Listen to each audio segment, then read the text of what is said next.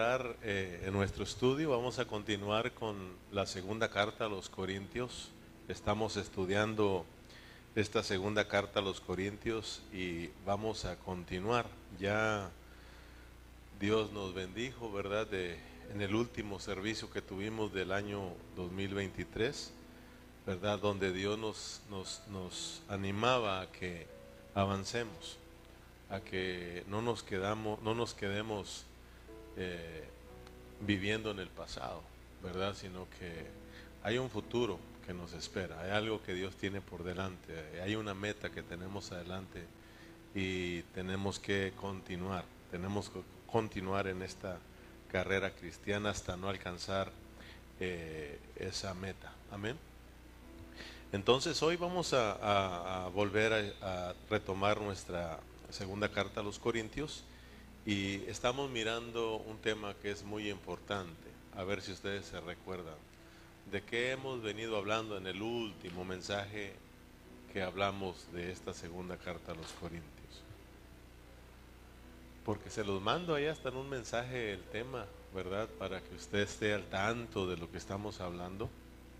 Estamos hablando de los requisitos que debemos llenar los ministros del Nuevo Testamento o del Nuevo Pacto.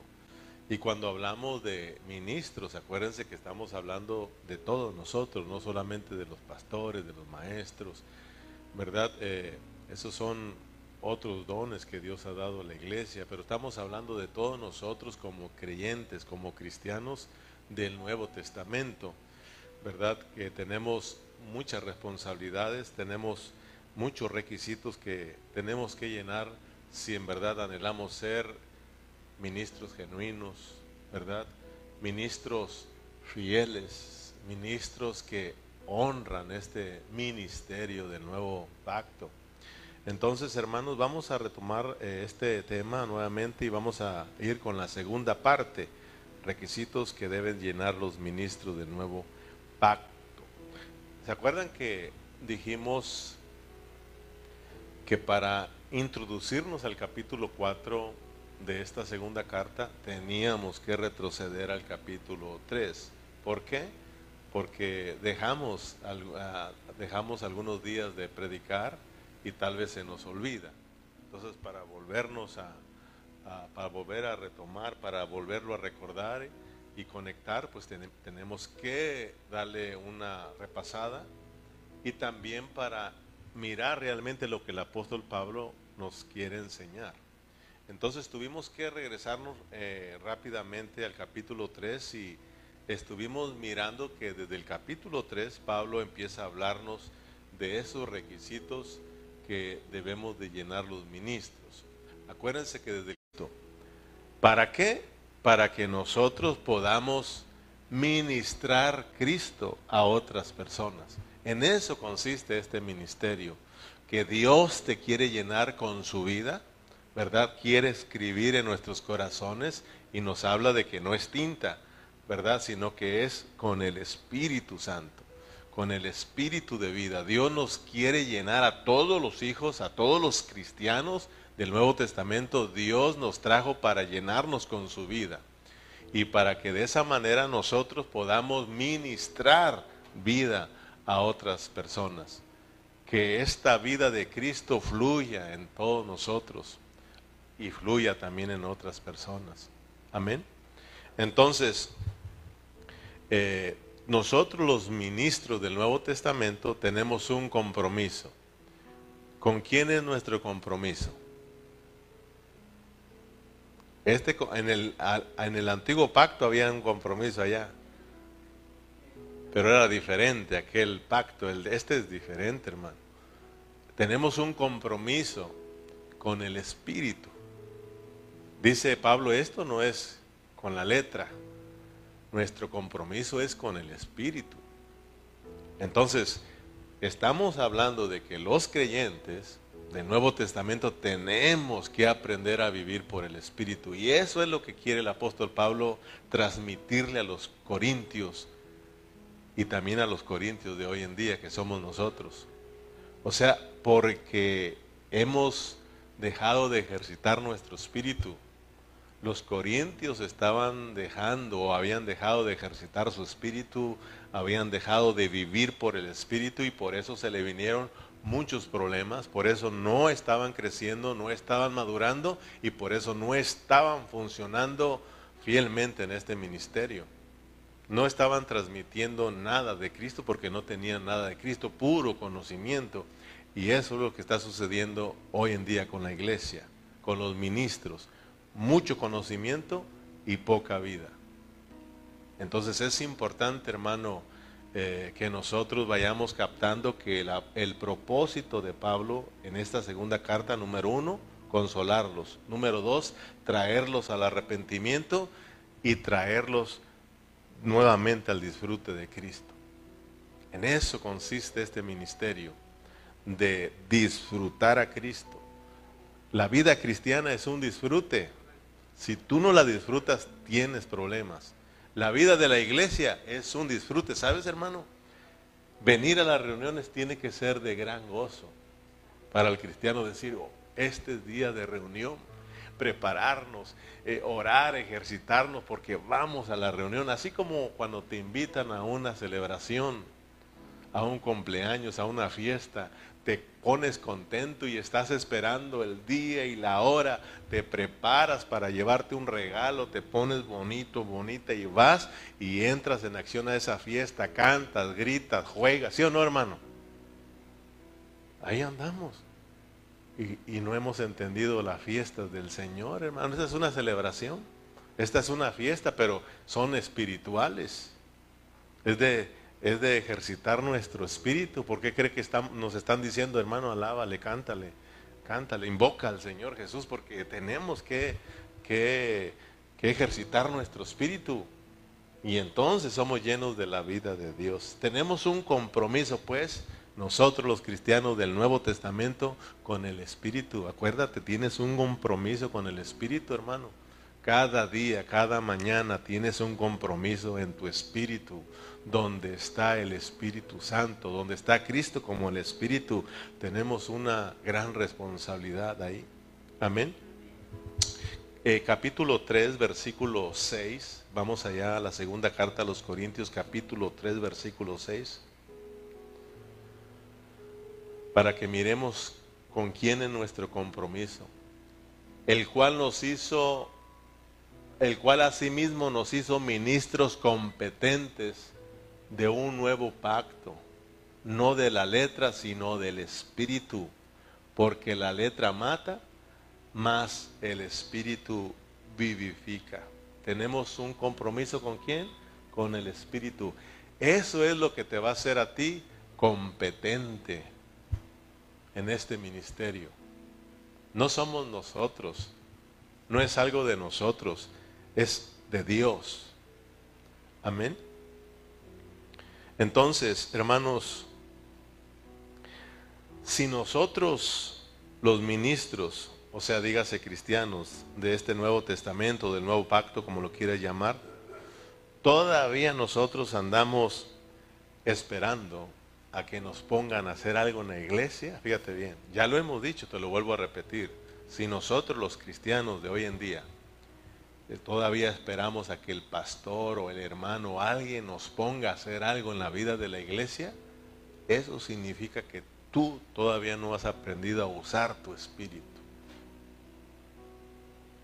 Y andas como los antiguos, esperando a que te den ordenanzas, esperando a que te enseñen.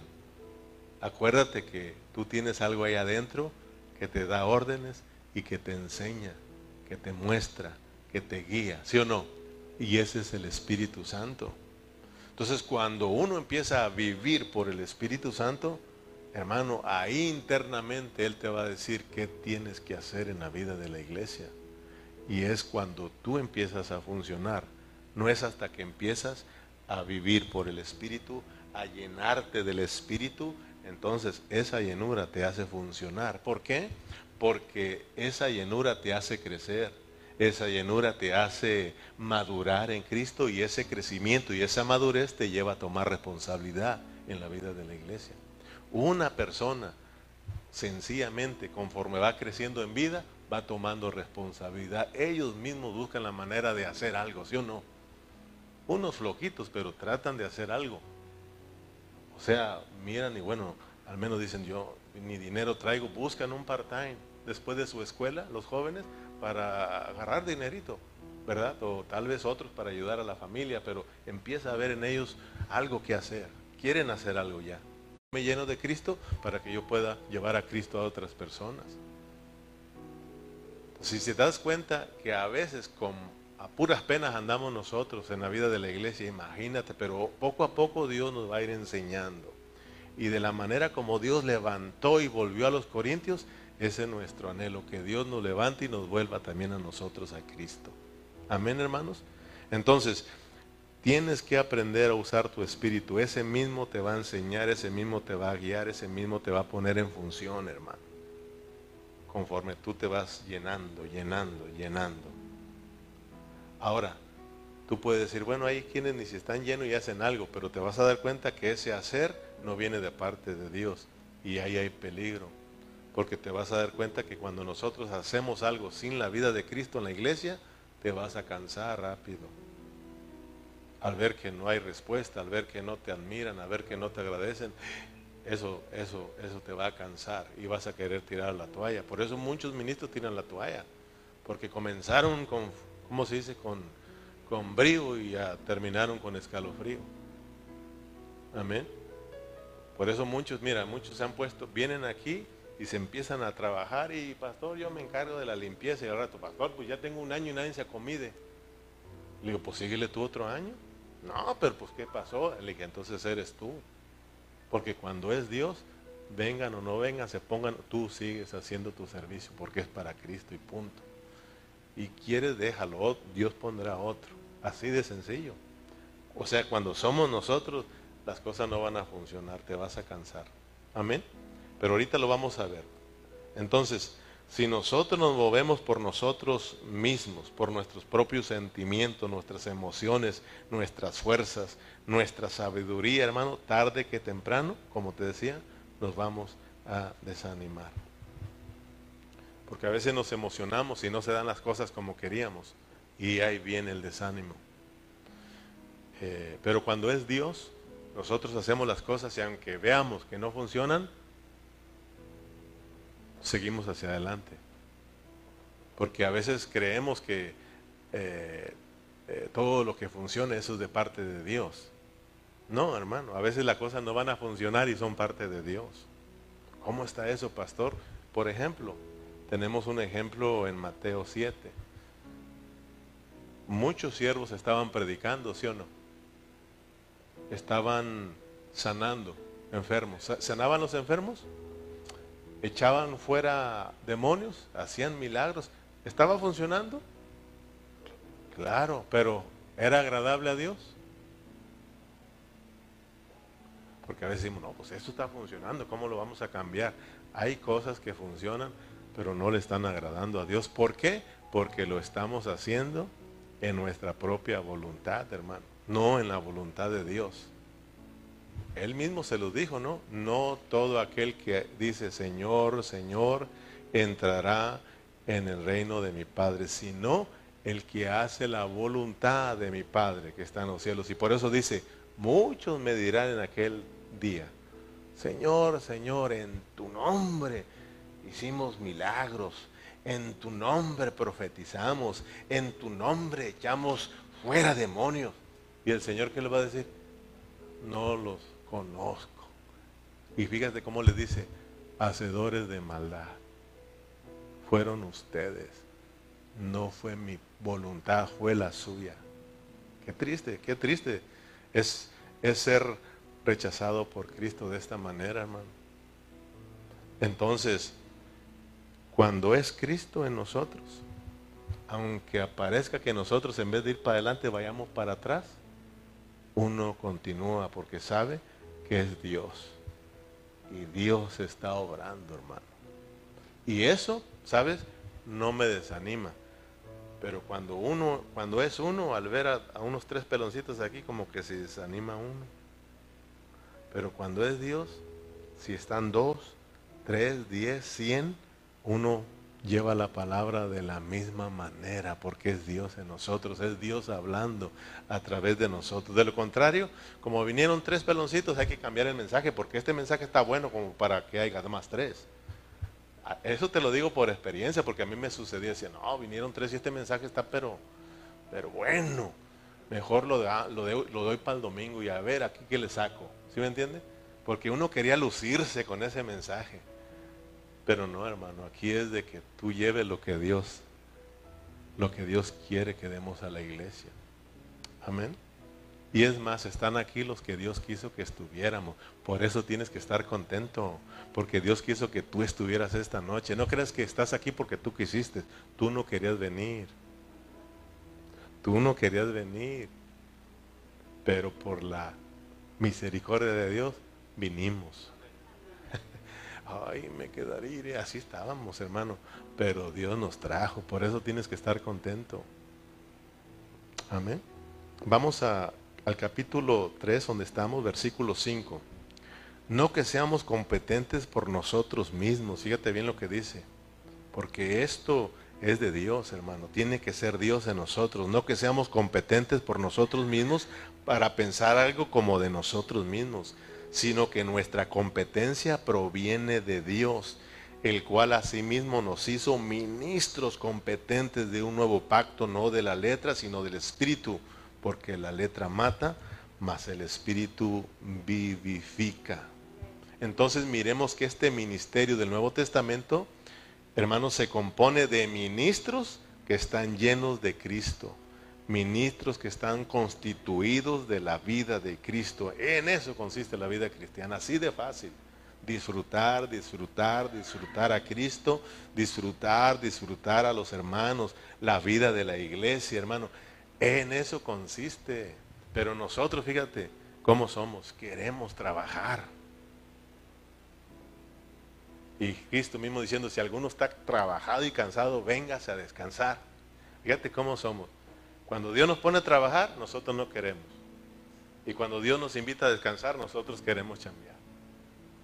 Porque nos falta ejercitar nuestro espíritu.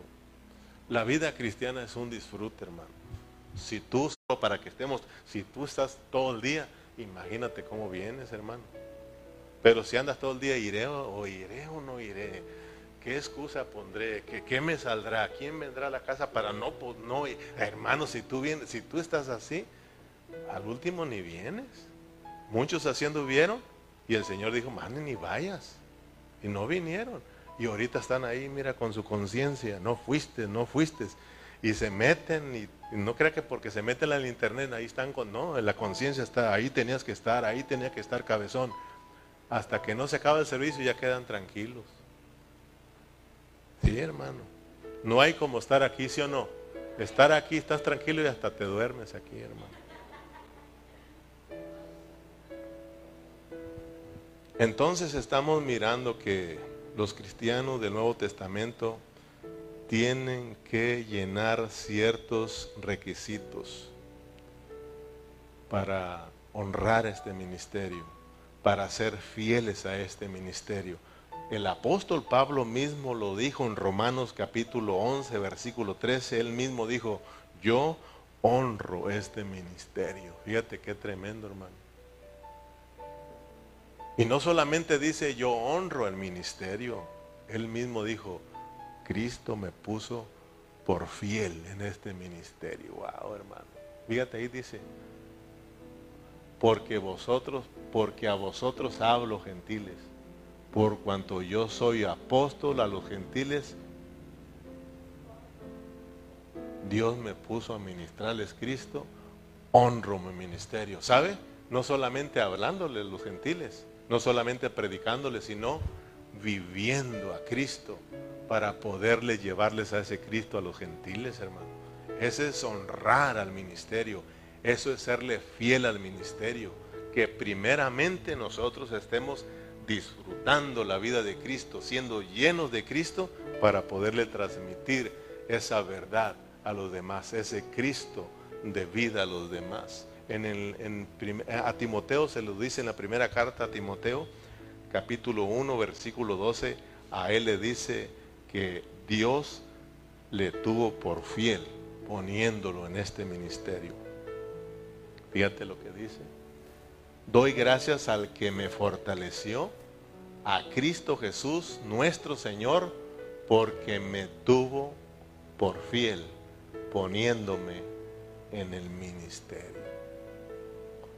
Entonces, hermano, ¿quieres tú ser, o como dijo aquel, queremos ser eh, fieles en este ministerio y honrar este ministerio? Entonces tenemos que llenar estos requisitos. Cada creyente, cada cristiano que estamos aquí, que está escuchando, y en todos los lugares tenemos que llenar estos requisitos. Número uno, debemos ser capturados por Cristo. Número dos, debemos vivir con un espíritu lleno de reposo. Número tres, debemos de estar siendo constituidos de Cristo cada día. Número cuatro, debemos ser cartas vivas, leídas por todos los hombres. Número cinco, debemos, ah, debemos volvernos al Señor todos los días, todos los días un cristiano tiene que estar volviéndose, volviéndose, volviéndose a Cristo. Número 6, debemos buscar al Señor todos los días, todos los días tienes esa responsabilidad de buscar al Señor. Número 7, debemos de estar dispuestos a renunciar a todo, a todo, nuestro, todo lo terrenal, todos nuestros gustos, aunque sea, dijimos, por un momento para estar a solas con el Señor. Esa es una responsabilidad muy grande de nosotros. Número 8, debemos de dejar que Dios nos imparta más de su vida. Número 9, que es lo que continuamos ahora, un ministro jamás debe de desanimarse. Este es el punto que vamos a continuar a hoy. Número 9, ¿cuál es? Un ministro jamás debe de desanimarse. Diga conmigo yo, jamás debo de desanimarme. Y es más los que eh, es más los hermanos que andan desanimados. Vamos al capítulo 4 ahora sí con esto en mente, entremos al mensaje. Capítulo 4, versículo 1. Mire cómo Pablo continúa hablándonos de cómo debemos ser nosotros los ministros del Nuevo Testamento, del Nuevo Pacto. Así pues, léalo conmigo, así pues. Así dígalo, así pues. Así como los mexicanos, así pues. Fíjate cómo hablaba Pablo, como, como del rancho. Así pues, tenganos los hombres, ténganos los hombres por servidores de Cristo y administradores de los misterios de Dios. Versículo 2.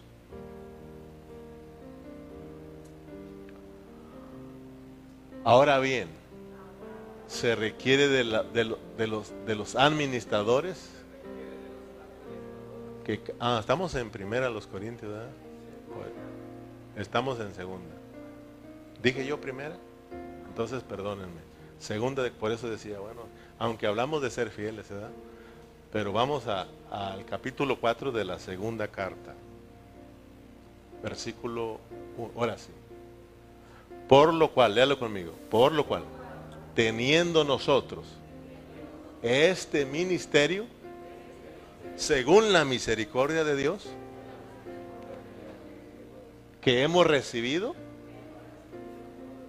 no desmayemos. O dígase, no nos desanimemos. Ahora, recuerden que nosotros no estamos en este ministerio porque nosotros quisimos. Siempre acuérdense que nosotros no queríamos. A Dios le gusta a los que no quieren. Cuando tú no quieres, Dios te pone. Cuando tú quieres, Dios no te pone. Es que Dios, Pablo, dio su vida por la iglesia, dio su vida por Cristo. Yo escucho a Berna, no, yo no. A ratito, vamos a ver si no. Y escucho a otro, yo quiero, yo quiero, y dice Dios, yo no. Fíjense, hermano, para que tengamos mucho cuidado. Esto no es de nosotros. Lo tenemos según,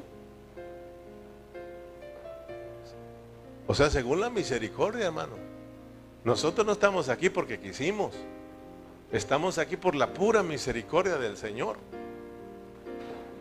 Yo estoy aquí, hermano, no porque yo quise. Estoy aquí por la misericordia del Señor. Y Dios no me ha quitado de aquí por su pura misericordia, hermano. Tú estás aquí por su pura misericordia, hermano.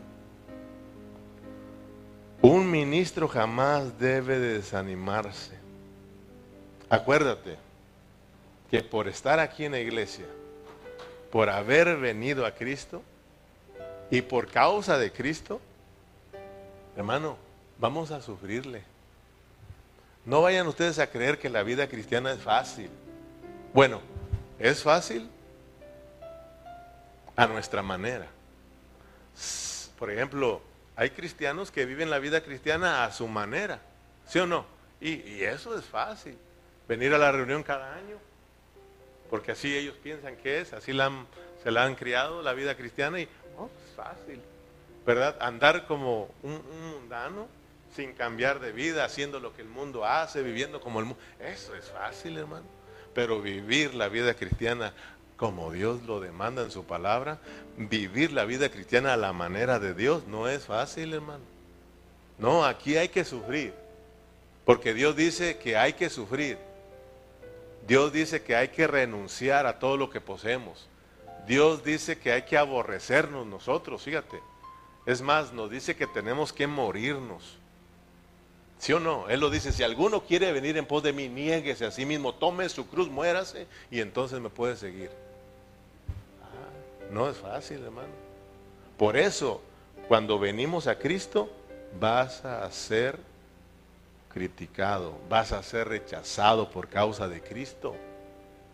Vamos a ser atribulados por causa de Cristo, vamos a ser probados por causa de Cristo. Por eso mucha gente, hermano, como vinieron, a la iglesia se les predicó un evangelio light de que ven a Cristo y tu matrimonio se va a solucionar, ven a Cristo y tus problemas se van a acabar. ¿Y qué? Si aquí viniste y te divorciaste, hermano. Aquí viniste y tus problemas se multiplicaron. Porque ese es un evangelio mal predicado, hermano.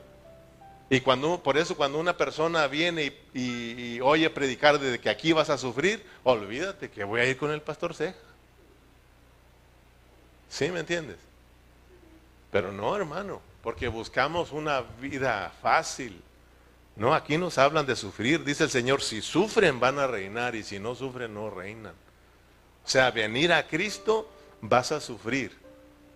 A Cristo lo rechazaron, tú vas a ser rechazado. A Cristo lo mataron y aún nos puede, Cristo mismo lo dijo, nos van a encarcelar, nos van a perseguir y aún muchos los van a matar por causa de mí. Pero eso es lo más precioso, hermano, que nos aborrezcan por causa de Cristo. Es más, si alguien entrara y me matara en estos momentos por predicar el Evangelio, ah, hermano, echa al reino. Si a ti te matan allá afuera por andar predicando a Cristo, eso tú la tienes hecha, hermano. Pero si te golpean allá por andar metiéndote en lo que no te interesa, eso es bien triste, hermano. Entonces, ¿a qué voy aquí? Es de que por causa de Cristo tú vas a padecer mucho, hermano. Vas a sufrir y aguas. Tú tienes que ponerte listo porque cuando vienen las pruebas, cuando vienen esos momentos difíciles a nuestra vida, Satanás no pierde terreno, hermano. Él no pierde su tiempo. Cuando Él mira que estamos siendo, hermano, atribulados, Él rápidamente viene y te dice, ese es el Dios que tú sirves maldícelo y muérete. ¿Sí o no, hermano? O sea, va a venir para tratar de meterte desánimo. Mira, aquel no le pasa nada y tú ahí estás. Y empieza a meterte desánimo, hermano. Tú y yo tenemos que estar listos de no dejarnos vencer por el desánimo. Un ministro, un creyente del Nuevo Testamento jamás debe de desanimarse. No estoy diciendo que no vamos a enfrentar el desánimo porque yo lo he enfrentado y muchos de nosotros hemos enfrentado el desánimo porque el desánimo ahí está. Viene un problema, viene el desánimo, ¿sí o no hermanos? Aún discutes con tu esposa o la esposa con el esposo, rápidamente Satanás viene para atacarte con el desánimo. Ya olvídate, divórciate, ya no la armas. ¿Sí o no, hermano? Y por eso destruye familias, destruye hogares el diablo a través del desánimo. Gente se quita la vida por el desánimo. Hermano, jamás debemos de desanimarnos. Muchos cristianos por la nada se desaniman, hermano. Simplemente por un mal saludo, no lo saludaron, no lo miraron bien, le entró el desánimo. Satanás lo atacó con el desánimo y lo aleja de la vida de la iglesia, hermano. O sea, tenemos que tener mucho cuidado con el desánimo. El desánimo es un enemigo de nosotros los creyentes.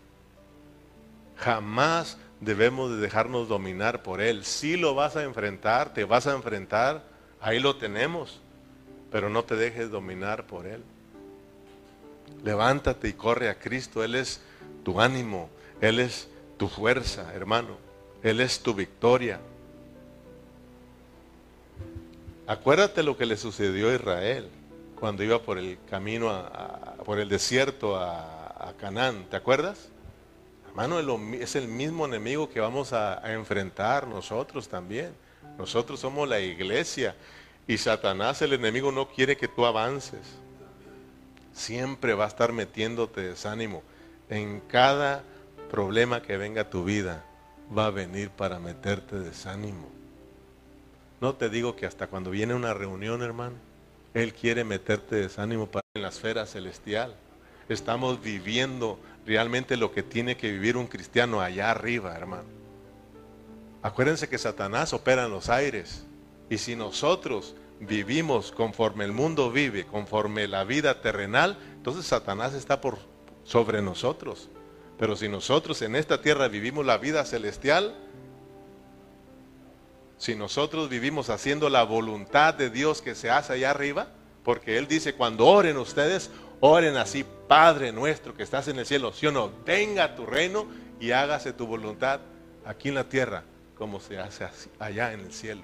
Cuando, uno, cuando nosotros vivimos aquí en la tierra como se debe de vivir allá, como Dios lo manda, Satanás se queda por debajo de nosotros, hermano. Y es gobernado mientras allá anda metiéndote desánimo. Amén. Te decía de Israel.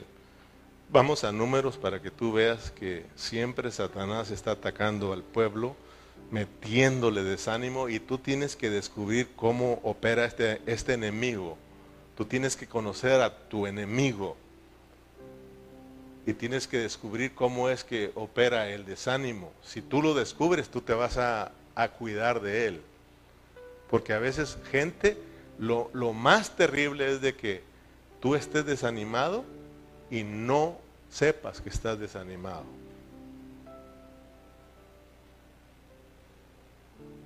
¿Sí me entiendes? Lo más triste es de que usted esté desanimado y no sepa que está desanimado. ¿Cómo te vas a levantar? Pero ahorita vas a ver, ah, vas a descubrir cómo se manifiesta el desánimo para que tú digas, ah, caray, entonces cuando esté, esté dándose eso en tu vida, tú te vuelvas a Cristo rápidamente, porque como creyentes del Nuevo Testamento jamás debemos desanimarnos. En, en, en Números capítulo 21, versículo 4, vamos allá, Números 21, capítulo 4, ahí tenemos esa parte de que el pueblo se desanimó.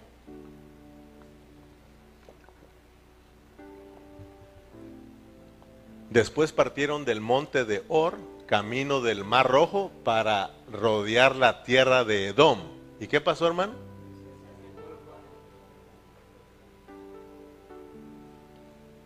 Fíjate que aquí se molestó Dios. En el capítulo 20, si tú leas, ahí se desanimaron, pero Dios los anima. Pero rápidamente otra vez, y dice Dios, no, como que si ya se acostumbraron. Y, le molesta a Dios, hermano, cuando uno realmente no entiende y uno está desanimándose constantemente. cristiano jamás tiene que estar desanimado. Si lo enfrentas, vuelvo a repetirlo, pero no te tienes que dejar dominar por el desánimo. Eh, te decía, no solo mires que se desanimó, porque tú dices, y se desanimó el pueblo, pero tienes que aprender qué, qué, sucede, cómo se manifiesta el desánimo.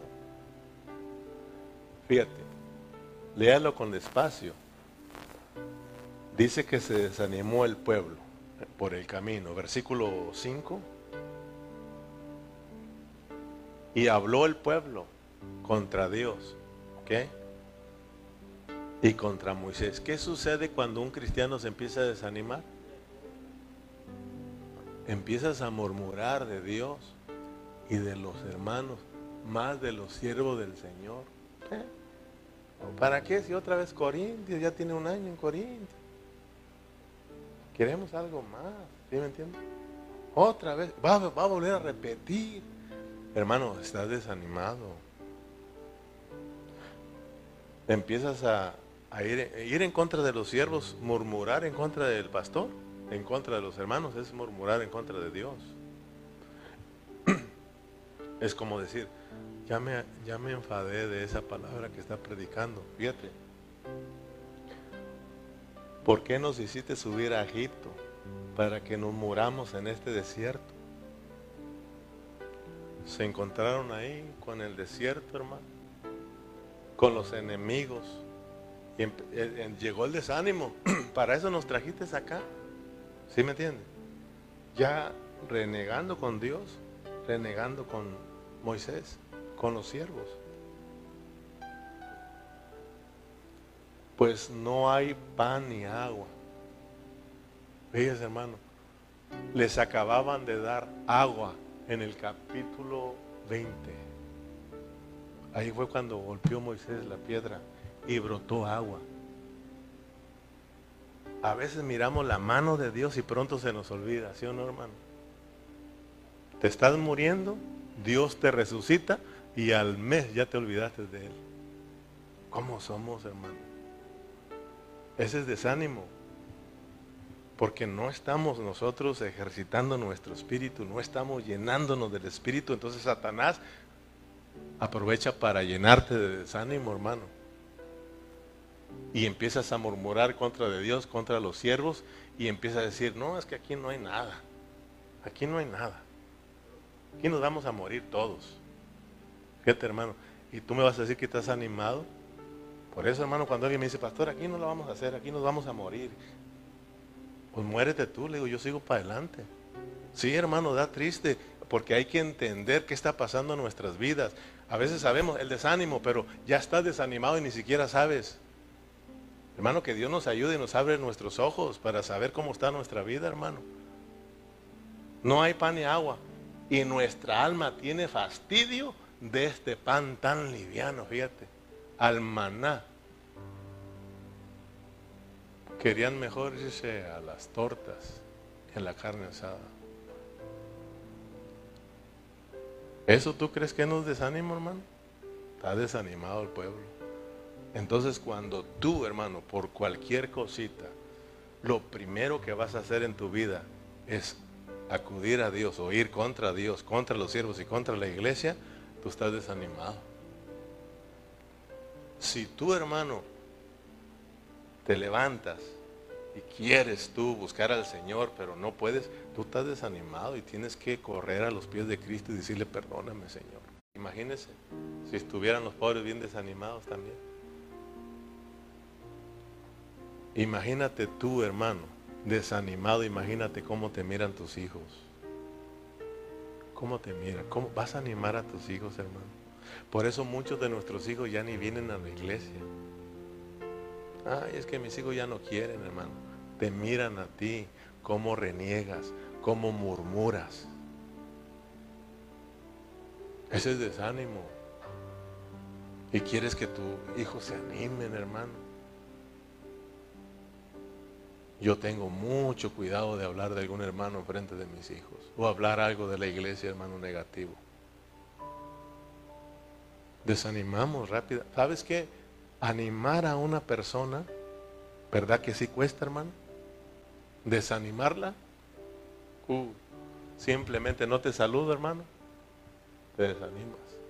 Pero para animarte, hermano, para traerlos a Cristo, para traerlos a la iglesia es difícil, no es fácil. Pero para alejarlos, rápidamente. Simplemente uno dice, estás bien feo. ¿eh? no voy. Aunque ya sabe que está feo, entonces se enoja. Entonces sí debemos de tener cuidado. Cuando estés pasando por esa situación difícil, prueba, tribulación, cuídate de que no te metan desánimo. No te puede desanimar.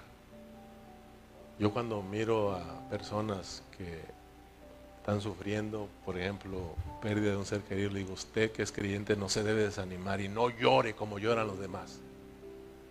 Sí hay que llorar, se salen las lágrimas, es un ser querido que amamos, pero le digo, no grite y suelte llorándose como que si no tiene esperanza. Tiene que animar a los demás.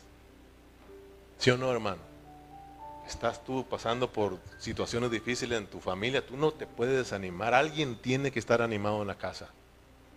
El esposo tiene que estar animado, si no, la esposa tiene que estar animada. Alguien tiene que animar en la iglesia, alguien tiene que estar animado, hermano. No podemos estar todos desanimados. Tú no puedes estar desanimado. Vas a desanimar a tu amigo de trabajo, vas a desanimar al que anda junto contigo, a tu esposa, a tus hijos. Vas a desanimar a todo mundo, hermano. Tenemos que estar animados. ¿Cómo lo logramos? Estando llenos de Cristo, ejercitando nuestro espíritu. Así vencemos al desánimo, hermano. ¿Cuántos dicen amén? Dilo con ánimo. Amén. Tenemos que estar animados. Pablo siempre él siempre decía todo lo contrario, anímense, anímense, hermanos, anímense, porque eso sucede. El enemigo quiere meter desánimo para que no avances. Le metió desánimo al pueblo porque no quería que avanzara. ¿Que acaso cuando ya iban a llegar a conquistar la tierra y que dijo, vayan a ver los enemigos, ¿sí o no? ¿Cómo vinieron muchos?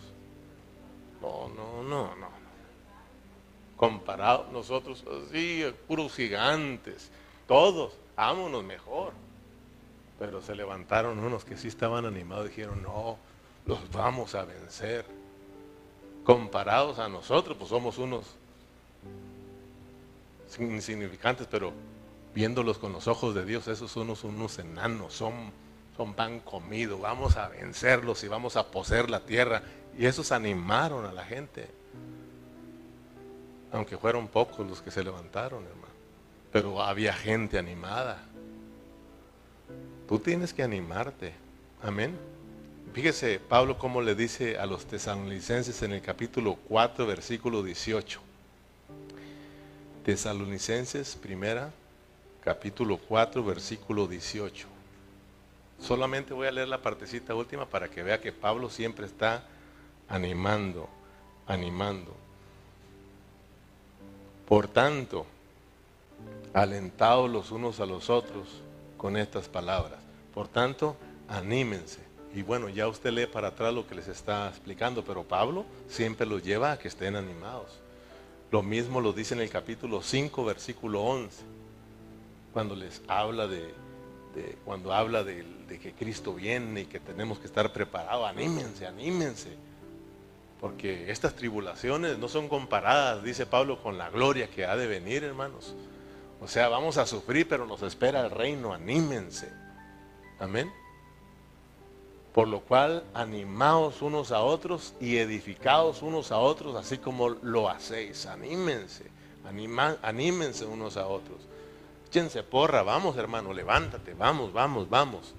Aquellos que ya andan, hermanos rebeldes, hay que decirles que se arrepientan y se, se reconcilien con Dios, pero a los que van caminando y de repente se enfrentan con una tribulación, eh, con un problema serio, tienes que decirle, no hermano, no se dé por vencido, anímese, vamos adelante, vamos adelante. ¿Sí o no hermano? ¿Me explico?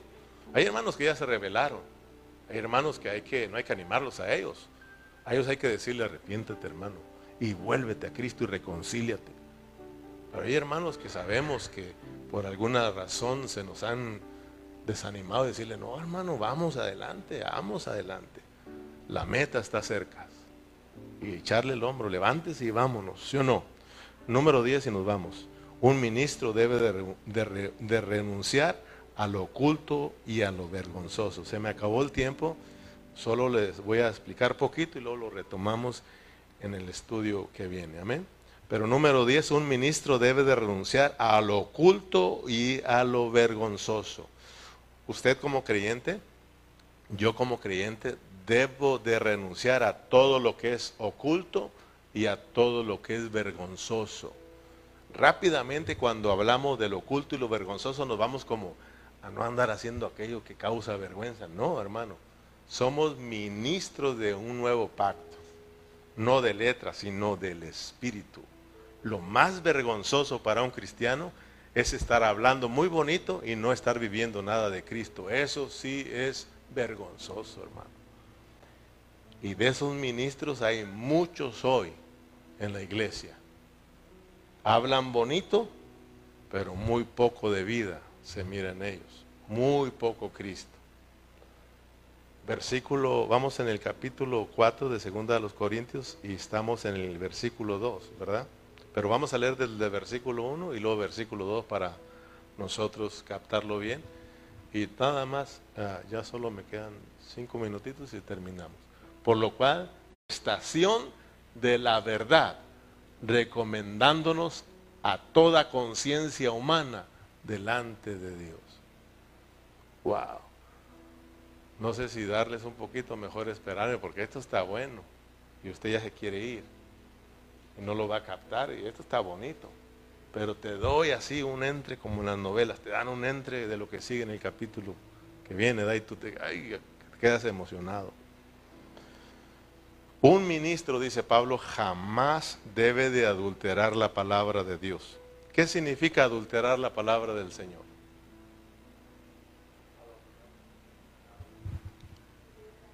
Amén. Diluirla, tratar de adornarla, ¿verdad?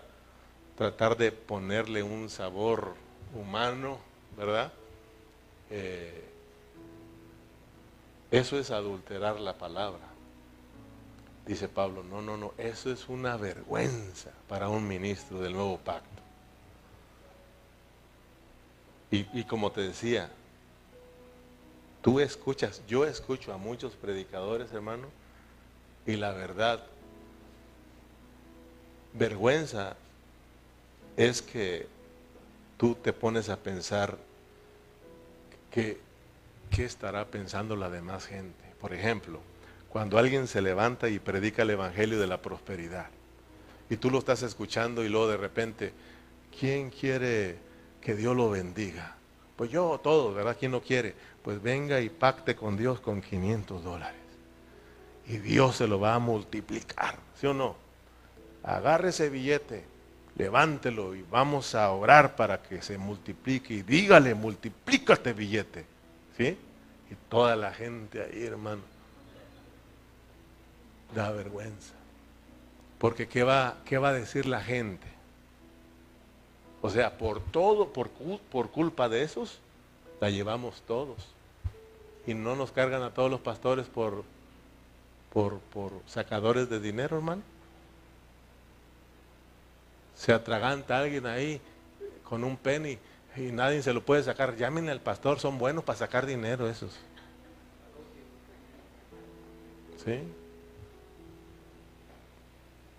La comida favorita del pastor, el diezmillo. Y, y nos traen ahí, hermano. ¿Sí o no? y, y, da vergüenza, hermano.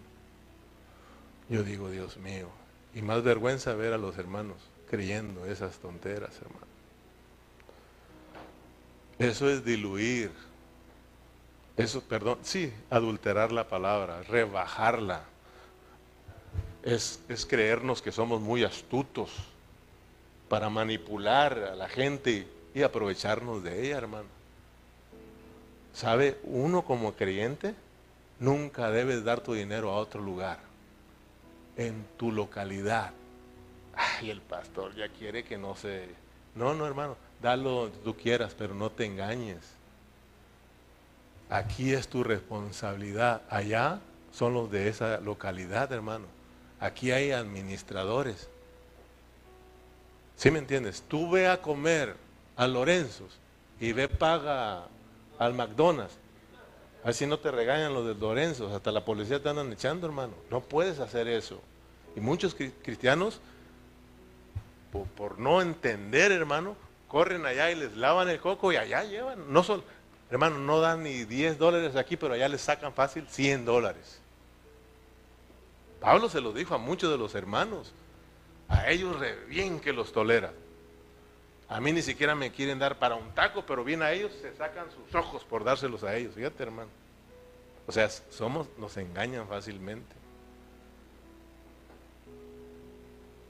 Mejor ya le paramos, ¿verdad? Tristemente, hoy hay iglesias al gusto al cliente. Al cliente dicen los pastores, muchos, no todos, pero muchos dicen, al cliente lo que pida. Y vienen los hermanos, hermanitos, ¿qué quieren que yo les predique? ¿Sí o no? O cuando el pastor va a predicar, los hermanos rápidamente, no, no, no, no, mi pastor, a mí no me le eche a mi platillo. Además, deme mi platillo favorito. ¿Verdad? ¿Cuál es el platillo favorito, pastor? ¿Cuál es el platillo favorito de muchos hermanos? El platillo de, de la prosperidad. ¿Sí? Y como el pastor pues quiere tenerlos a todos contentos, pues empieza a diluir el mensaje y empieza a ponerle crema a los tacos, ¿verdad? Al gusto, al cliente lo que pida. A mí, pastor, me trae los tacos, pero no me le eche, no me le eche mucho, mucha salsa, porque me irrita la salsa. Bueno, no le echamos salsa, le quitamos la salsita para que le sepa rico la persona. Otra no, a mí me le echa mucha salsa y también, pastor, me le mucha crema a mí, a los tacos, me gusta. Pues le echamos crema a los tacos porque aquí lo que el cliente pida. No, hermano, aquí en la iglesia no es lo que el cliente pida. Aquí no estamos para satisfacer a los hermanos o a las personas. Aquí estamos para satisfacer el corazón de Dios, para hacer lo que Dios nos dice. ¿Te acuerdas de Aarón con el pueblo de Israel? ¿Qué les dijo? ¿Qué le dijeron? Haznos fiesta. Allá el siervo ya se quedó, se olvidó de nosotros, ¿no? Haznos fiesta, queremos fiesta. Bueno, al cliente lo que pida. Les hizo su fiesta y ¿qué pasó, hermano? Dios se molestó. Aquí estamos para agradar a Dios. Amén. Leamos Gálatas 1.16 y les prometo que nos vamos para que veas que esto, de, esto no es al gusto al cliente, no es lo que el cliente pida. Aquí es lo que Dios te dé, hermano. Aquí Dios me da esta palabra y me dice, llévaselas. Cuidadito con que en el camino le avientes algo para que a los hermanos les guste. Por eso, hermano, te guste o no te guste, hay que entregar la palabra, hermano. Como dijo aquella, I'm sorry for you. No, consult, no consulté en seguida con carne y sangre, ni subí a Jerusalén a los que eran apóstoles antes que yo, sino que fui a Arabia y volví de nuevo a Damasco. Versículo, ah, estamos, perdón Berna, me equivoqué, vamos al, porque no me, no me ubicaba, vamos al versículo 5 entonces, estoy muy adelante, versículo 5. A quien sea la gloria por los siglos de los siglos. Amén. Versículo 6. Estoy maravillado, fíjate, Pablo, de que tan pronto os habéis alejado del que os llamó por la gracia de Cristo para seguir un evangelio diferente. Versículo 7, no que haya otro, sino que hay algunos que os perturban y quieren pervertir el evangelio de Cristo.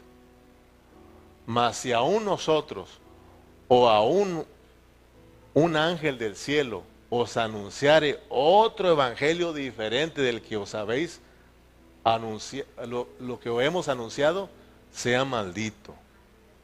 Amén. Sea anatema. Versículo 9. Como antes hemos dicho, también ahora lo repito. si alguno os predica diferente evangelio del que habéis recibido, sea maldito, sea anatema.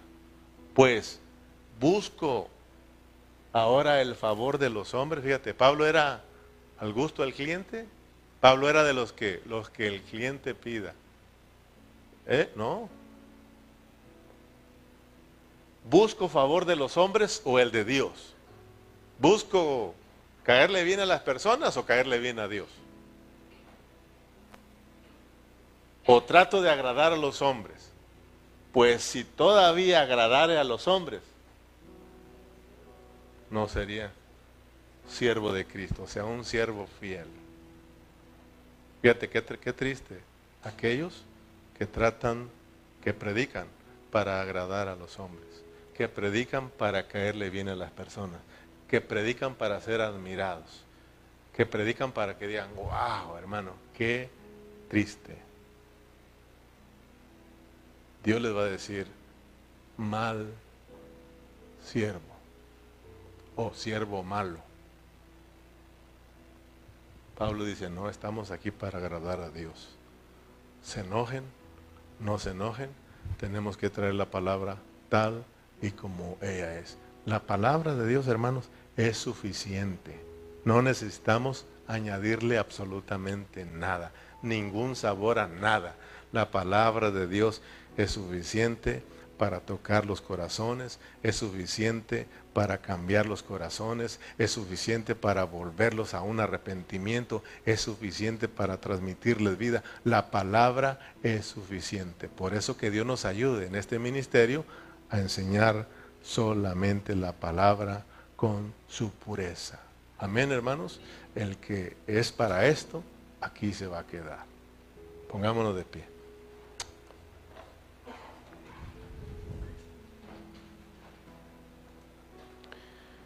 Oh Señor Jesús, ayúdanos.